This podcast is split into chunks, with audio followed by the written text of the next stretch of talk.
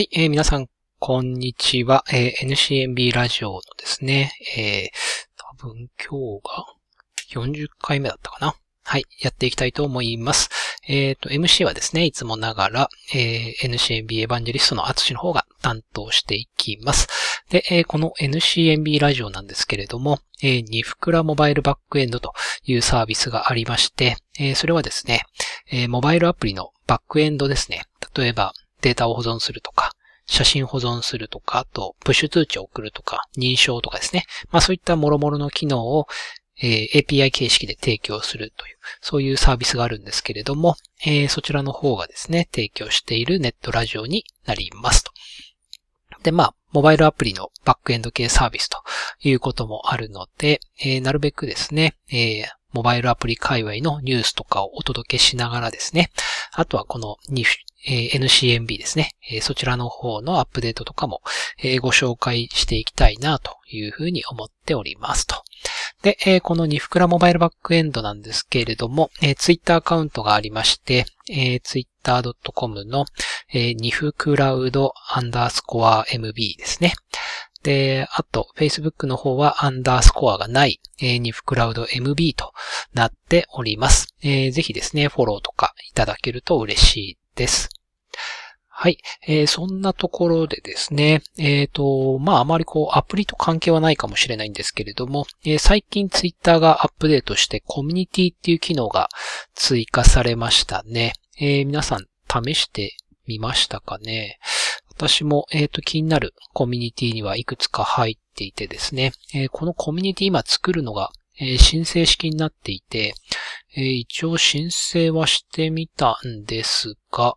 まだ今のところなんか承認は、承認っていうのがあるのかな？なんか特に来ていないなという感じですね。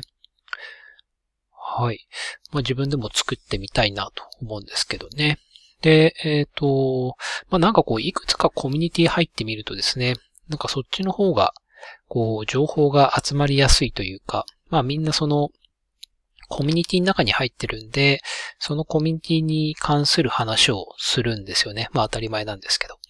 なので、こう、パブリックな場所でこう、タイムラインで流している情報よりもですね、もうちょっと、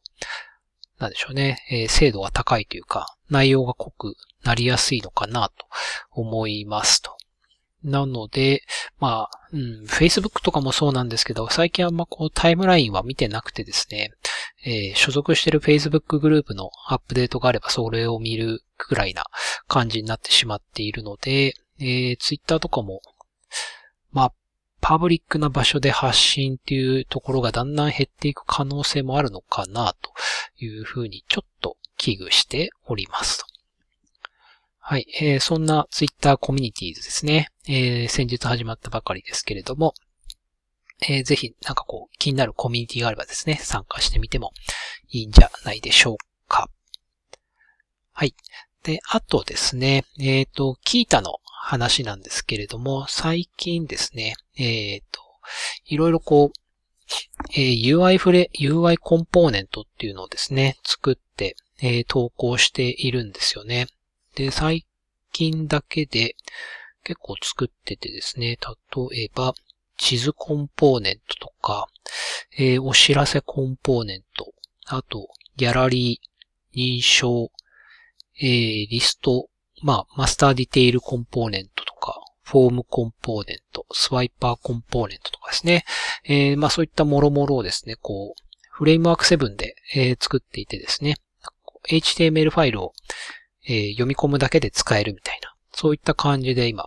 えーいろいろこうコンポーネントを作っていたりします。で、まあそれをなんで作ってるかっていうとですね、まあ NCNB とモナカとかですね、まあそういったこう、えー、サービスと組み合わせて使おうと思ったときに、まあ NCNB 側のこう実装がいるわけですよね。データ取ってくるとか、えー描画するとかですね。まあそういったところでこう NCNB のお作法をが必要になるんですけど、まあそこら辺をこうまるっと固めてですね、まあ地図から、えーデータと、データ取ってきて地図上にこうマーカーを表示するとかですね、えー一覧表を作ってタップしたら詳細画面に行くみたいな、そういったこうよくある操作に関しては、こう UI コンポーネントとしてまとめてしまうことでですね、えー、皆さんが手軽に使えるようにするみたいな、そういった目的で作っていたりします。まあ、簡単に言うとですね、なんでしょうね。えっ、ー、と、お店とかのちょっとしたアプリであればですね、えー、そのあたりの UI コンポーネントを散りばめるだけでですね、まあそれっぽくできるんじゃないかなっていうところまで作っていきたいと思ってますね。はい。で、まあ今後もですね、まあなんかこういろいろコンポーネント作っていって、で、えー、タブバーとかだけ自分で設置して、それぞれのタブバーで何の画面を読み込むかっていうのだけ設定すればですね、ポチポチ押すとこう、アプリの画面が変わるみたいになればですね、もうちょっとその、アプリ開発っていうところが手軽になるのかなというふうに思っている次第ですと。で、まあ今のところ Framework7で作ってるんですけど、同じようなのをですね、例えば Swift で作ったりとか、えー、 Kotlin で作ったりとか、まあ、 React Native とかは特にコンポーネント化しやすいですし、えー、まあ、フラッターもできると思うので、まあ、そういった感じでですね、いろんなフレームワークで、いろんなコンポーネントがあることによって、まあ、それをこう、パズルみたいにこう、組み合わせればですね、えー、アプリが作れるみたいになったら便利かな、というふうに思っております。はい。まあ、そんな感じですね。まだ、えっ、ー、と、コンポーネントいくつだ？い、んと、個、2個、3、4、5、6、7個ぐらいですね。えっ、ー、と、もっともっとこう、いろいろ作って、えー、あとは使い方を、えー、どうやってやったらいいかみたいなのを簡単に紹介して、えー、いければなと思っております。はい。まあ、このあたりの UI コンポーネントもですね、えー、ハンズオンみたいな感じで、うん、できたりしないかなっていうふうに思ってるんですよね。えー、これとこれダウンロードしてくださいで、あとタブバーだけ自分で設置してもらって、ほら、こうアプリできましたよね、みたいな感じにできるといいのかなっていうふうに思っております。はい。えー、キータの記事ですね。で、私の、えー、グーフミントで調べるとか、あとはフレームワーク7のタグで、えー、調べると、多分私の記事ばっかりになるんじゃないかなと。そうですね。私の記事が今のところガツガツ多いですね。はい。えー、そんな感じですね。フレームワーク7のタグで調べてもらうのが一番早いかもしれないですね。ぜひ見てみてください。でえっ、ー、と、モナカもですね、えっ、ー、と、もともと UI フレームワークで温泉 UI っていうのが、えー、あるんですけれども、最近結構フレームワーク7に力を入れていてですね、で、フレームワーク7の方が、えー、UI コンポーネントの数っていうところでは全然多かったりするので、えー、まあ、個人的には、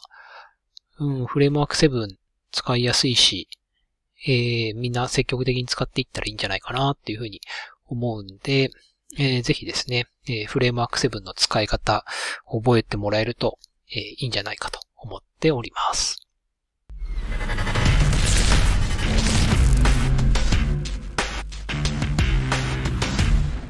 アプリ界隈のニュースをですね、いくつかご紹介していこうかなと思っておりますと。えー、まずどれがいいかな？うーんと、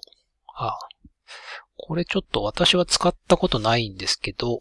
えっ、ー、と、モトローラ MA1 っていうワイヤレスアンドロイドオート化するデバイスがあるんですけれども、まあ、あの、残念ながら使えなかったとという記事にはなっているんですが、えー、ジェットストジェットストリームブログさんですね、えー、からの記事をご紹介しますと。で、これはですね、えっ、ー、と、えー、ワイヤレスの Android Auto 非対応のカーステレオを、えー、ワイヤレス Android オート化するカーアダプターと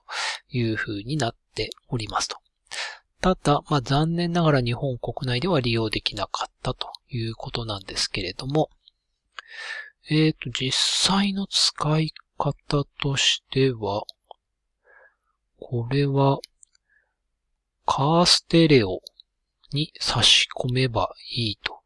いうものみたいですね。で、これは、えっ、ー、と、カーステレオに差し込むだけで、えー、スマホアプリからスマート、スマホアプリと連動する形で多分オーディオとかを流せるといったものなんじゃないかなと思いますね。うん。面白いですね。MA1 っていう、デバイスなんですけれども、まあなんでしょうね。Android ってこのあたりのなんか、デバイスがとてもユニークなものが多いので、面白いですよね。ワイヤレス非対応の Android Auto カーステレオをワイヤレス化し、えっ、ー、と、Android Auto に対応した Android デバイスを接続できるようにすると。なんか Android、Android っていっぱい言っていて、えー、ゲシュタルト崩壊しそうな感じもするんですけれども、面白いデバイスですね。えー、そのうち日本でも使えるようになるかもしれないですね。MA1 というデバイスになります。はい。そして、あと、これは、えっ、ー、と、トゥギャッターの記事なんですけれども、えっ、ー、と、iPhone 使っている一般人は Android をどう思っているんだろうという記事ですね。えー、まあ、何も考えていないとか、えー、iPhone 以外のスマホみたいな、そういった、えー、意見が書いてあるんですけれども、まあ、確かにね、まあ私も実際そうですかね。Android は、えー、開発のリファレンス機としてですね、えー、Pixel 6は、えー、持っているんですけれども、やっぱこれあくまでも開発のリファレンス機でしかないんですよね。別に普段持ち歩くわけでもないし、えー、なんかするわけではないと。単純に開発していて、動作確認するときだけに使うみたいな、そういったデバイスになっているんで、えー、Android の中身の部分ソフトウェア部分とか、あまり気にしてないんですよね。まあ、すごく使いこなしてるっていうわけではないという感じですね。まあその意味では iPhone とそれ以外みたいになってしまっているかなという気はするんですけれども、実際 Android をお持ちの方はどれぐらいその自分のデバイスにこだわるかっていう感じですかね。いろんなメーカーがあって、えー、まあ Google も出してますし、えー、サムスンとかもあるし、えっ、ー、と、あとはまあ、国内メーカー、まあ、ソニーとかもいろいろ出していますけれども、えー、なんかこう、それぞれこう、どのぐらいこう、比較して購入したりしてるんだろうな、みたいな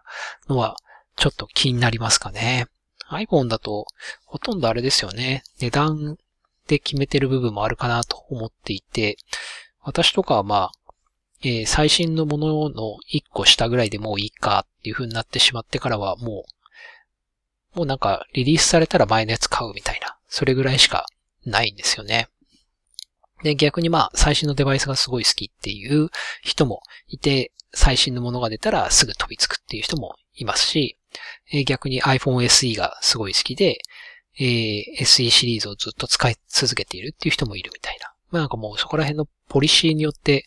完全に選ぶデバイスが分かれてしまっている気がするんで、あまり強く iPhone のこれみたいな、なんかメモリーとかにあんまこだわらないみたいな。まあメモリーもなんか128あればとりあえずいいかなみたいな感じで、えー、買ってるような気がしますかね。Android の人ほど、なんか CPU がこれこれだからとか、えー、画面のサイズがこれこれでとか、リフレッシュレートがこうだからとか、カメラ性能こんだけみたいな。なんかそこまでこだわってないような気がしますね。はい。といったところで、えー、続いてなんですけれども、えーと、こちらは、 Engadget、Engadget の日本語版ですね。 Engadget さんと TechCrunch 終わっちゃうんですよね。すごい残念ですよね。いやー、ほんと、まあ、えー、翻訳の記事だけじゃないものもたくさんあったんで、えー、そこら辺がちょっとなくなっちゃうのがすごい残念だなという気はするんですけれども、えー、そちらの Engadget さんの記事ですね。え Windows 11で、Windows 11かな ?Windows 11で Android アプリを動かせる最小要件が明らかにと。え RAM が、え 8GB で SSD 必須という風になっていますと。で、えー、インテルよりもアムドプロフェッサーのプロセッサーの要件が少し厳しめと書かれていますね。えー、えー、と、インテルの場合は、インテル Core i38 世代以上。で、アムドの場合は、ライゼン3000以上という風になってますと。で、えー、これらは過去3年のうちに、えー、10から15万程度の PC を購入していれば、さほど厳しくはないと。で、え、ただ注意すべき点があるとすれば、インテルと AMD プロセッサーでのどれだけ古くても許容されるかという違いでしょうと。インテル製の場合は第8世代 Core i。つまり5年前の製品がサポートされているのに対して、アムド製は3年前のライゼン3、えー、ライゼン3000で線引きされていますということなんで、えっ、ー、と、インテル製の CPU の場合はもうちょっと古くても動、利用できるというところですね。まあ実際の動作速度とかはまた違うとは思うんですけれども、そうですね。えっ、ー、と、そう、Windows 11でも Android アプリ使えるようになるんで、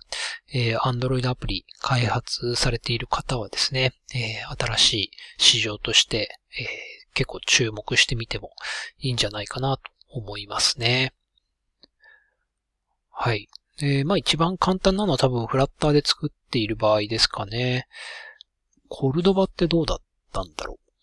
コルドバ、まあモナカもそうですけど、多分、えっと、コルドバってエレクトロンサポートを開始したので、え、それを使えば Windows で動かせるはずなんですよね。え、あとは React Native はどうなんだろうな。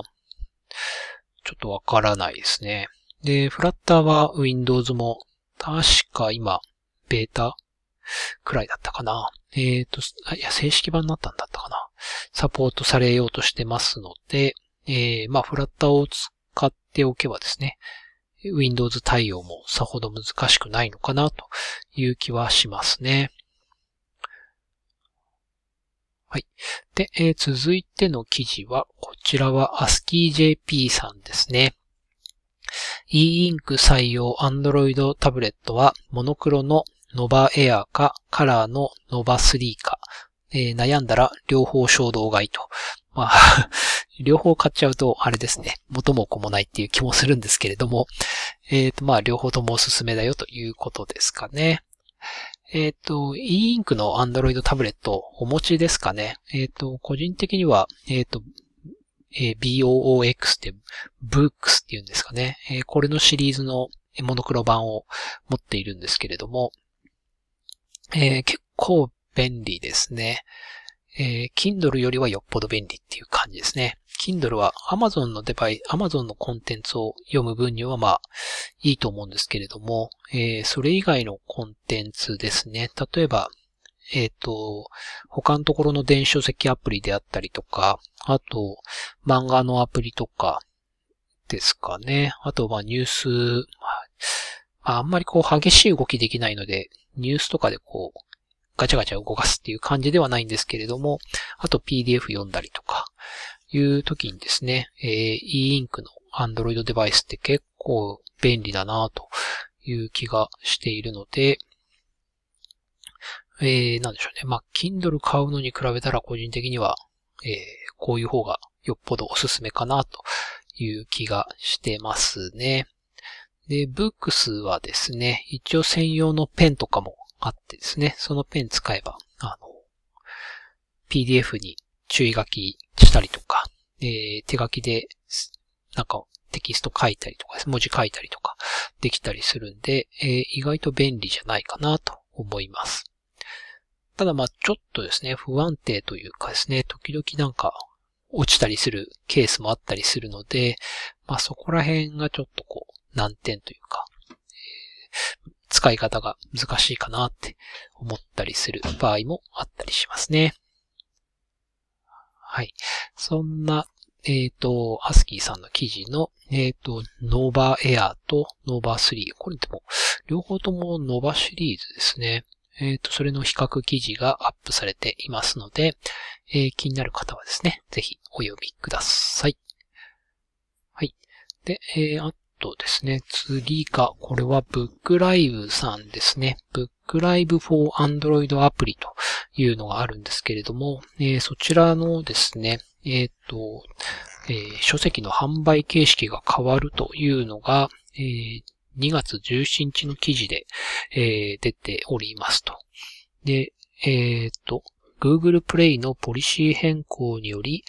アプリ内の作品購入を含むストア機能を従来通りに提供することが難しくなりましたため、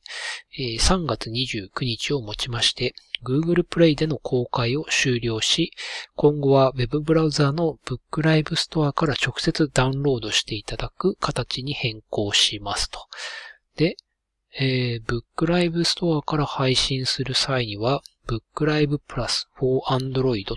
アプリ名を変更させていただきますという風になってますね。で、これダウンロード方式がちょっと変わると。で、えー、っと、これはあれですね。えー、っと、APK をダウンロードする形式になるということですね。で、やっぱりその、ダウンロードした APK ファイルを開くと、インストール許可の設定確認があるため、えー、オンに設定変更しますと。その後、ご利用端末に Book Live がインストールされますと。で、インストール完了後は、ファイルのダウンロードアクセス権限とインストール許可の設定をオフに切り替えてください。いやー、これはなかなか難しいなという気がしますね。まあ、セキュリティとかのことを考えると、えー、Google Play での配信の方が安心ではあるんですけれども、えー、まあ多分、課金回りですよね。前は、えっ、ー、と、アプリの中で直接変えたんですけれども、えー、それができなくなったので、変更したということみたいですね。これどうなんでしょうね。えっ、ー、と、Kindle とかにも反映されるのかな ?Kindle って今、Android 版を多分、直接変えたと思うんですけれども、それができなくなってしまうのかな？なんか、あれですね。えっ、ー、と、むしろこう、アプリ内課金以外の、えー、決済方法に広げていこうみたいな感じの流れがある中で、えー、Google は逆の方に行くっていうことなんですかね。うん。で、えっ、ー、と、ストア機能のないアプリも作るという風に書かれていますね。まあ、なんかこのあたりを見ると、えっ、ー、と、ウェブブラウザの方がいいのかなっていう風に思っったりもしますね。わざわざ、ね、BookLive Plus っていうのをブラウザーからダウンロードして、そこでこうセキュリティを、えー、ちょっとこう、セキュリティレベルを低くして対応したりするとかですね。それ、ここら辺結構めんどくさいなっていう、いう気はしますね。はい。で、えー、これはちょっと私まだ読んでないんですけれども、個人的にちょっと気になるのはですね、IT メディアさんのモバイルの記事ですね。社長と二人で開発。P アップがニッチなスマホを作り続ける理由というのが記事になっておりますと。で、えっ、ー、と、モード1。えー、スタンダードな SIM ロックフリーのスマートフォンを投入してきただけでなく、えー、フューチャーフォンのように折りたためるモード1レトロや、横幅が狭く手にフィットするモード1グリップなど一風変わった端末を投入しているのも同社の特徴と言えると。こんなデバイスがあったんですね。へえ、全然知らなかったな。で、価格は端末ごとに異なるが、えー、2、3万円前後に収まっており、えっ、ー、と、うんと、まあ、中国の ODM ではなく、えー、モード1シリーズは1機種を除き、あくまでも、えー、P-App の、えー、独自設計で開発していると。えー、このあたりのなんかこう多種多様性もやっぱり Android ならではという気がしていいですね。テルル、テルルなどの販売。えっ、と、テルルっていうのはちょっとよくわからないですけれども、えっ、と、6、7年前から携帯電話を含めた生活に密着する商品を作っていこうという話がありましたと。で、えー、そこから、えっ、ー、と、ニッチに作り続けているんですね。で、ODM で開発することもできると思いますが、そうではないのでしょうかと。えー、今のところ5機種、5個もあるんですね。5機種あるうちの1機種だけ ODM に出していますと。あとはデザインから設計まで全てこちらで起こしていますと。へー。すごいな。た、ちょっと縦に長いですね。モード1グリップっていうデバイスなんですけれども、これも ODM ではなくですね、基板も一から作っていると。で、その割には22,000円と。えー、結構安いんですね。えー、このモード1グリップっていうデバイスなんですけれども、えっ、ー、と、専用のサイトがありますね。mode1.jp というところがあるんですけれども、ちょっとこう、縦長のスマートフォンで、うん、サイトのデザインは結構かっこいいですね。へえ。で、えー、VOLT SIM は2枚併用できますかと。えー、2枚併用できるんですね。で、えー、au、ドコモ、えー、ソフトバンク、全部使えるみたいですね。で、えー、電池は内蔵型ですと。もう別に、えー、海外も問題なく使えると。うん、アンドロイドなのかな？アンドロイド11ですね。はい。こんな、えー、日本のメーカーさんがあるということで、えー、面白いですね。はい。えー、気になる方はぜひ、モード 1.jp を見てみてください。はい。あとは、次は最後ぐらいの記事かな。えーと、どれにしようかな。えーとですね。あ、えー、っと、今今日がこれが2月の22日なんですけれども、えー、っと、3月8日にイベントが、えー、アップルのイベントですね。失礼しました。アップルのイベントが予定されているという噂があるということですね。で、えー、リリース予定の、まあ、このリリース予定がもう出てるっていうのもなかなか恐ろしいんですけれども、えー、まず iPhone SE 第3世代と。iPhone SE やっぱりずっと人気ありますね。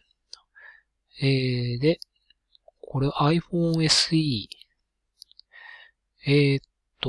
タッチ I、タッチ ID 内蔵のホームボタンと。まだやっぱりホームボタン式なんですね。えー、でも最新の A、んと A15 プロセッサーが搭載されていると。で、かつ SE モデルでは初めて 5G ネットワークに対応すると予測されていますということですね。で、あと iPad Air 第5世代と。で、えー、これはまあ、プロセッサーが変わるというところが一番大きいみたいですね。で、あと 5G ネットワーク対応とか、USB、USB の C ポートまあそのあたり変わってないのか。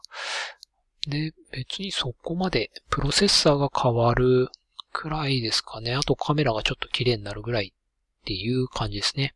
あと、えっ、と、M2 チップ対応した MacBook Pro 発売されるかもということが書いてありますね。これなかなか気になりますね。iPad Pro のえ、最新モデルが出るかもしれないというイベントがですね、3月8日に予定されているそうです。はい。そんなところでですね、えー、あとは NCNB のイベントのご紹介ですね。えー、っと、今日はですね、いつもハンズオンを火曜日にやっているので、そのハンズオンがありましたと。で、えー、同じ内容があさってですね、2月の24日夕方の5時からですね、フラッターと NCMB で ToDo アプリを作るというハンズオンを予定しておりますと。で、えー、来週はですね、えー、もう3月ですね、来週の火曜日は。えー、お昼のハンズオンは、モナカと NCMB でカメラメモアプリを作るというハンズオンを予定しております。こちらは3月1日、えー、お昼の1時からになります。で、えっ、ー、と、その同じ内容ですね。3月の3日ですね。3月の3日木曜日の夕方5時から、えー、モナカ NCMB でカメラメモアプリを作るというハンズオンが予定されています。で、その間なんですけれども、え、3月の2日の夕方6時からですね、初心者大歓迎、最短副業の始め方、スマートフォンアプリ開発入門講座というイベントをですね、行いますので、まあ、副業に興味があるとかですね、スマートフォンアプリをちょっとこう作ってみたいという方はですね、ぜひご参加いただければと思います。はい。そんなところでですね、NCNB ラジオの40回を終了していきたいと思います。まだ、えっ、ー、と、お仕事中だと思いますので、皆さん引き続きお仕事頑張ってください。ではまた来週お会いしましょう。さよなら。